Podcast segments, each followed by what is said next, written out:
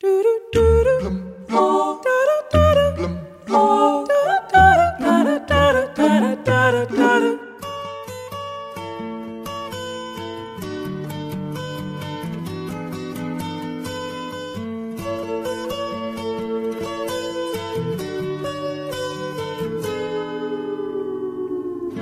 comes the sun. Here comes the sun, we might say.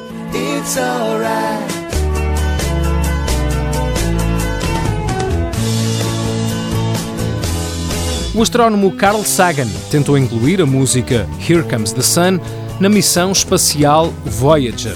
A ideia era que a música fosse encontrada por algo ou alguém, algures no universo.